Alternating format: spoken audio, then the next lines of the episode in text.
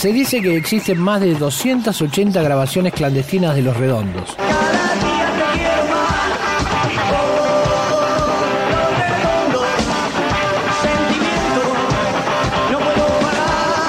archivo.rock.com.ar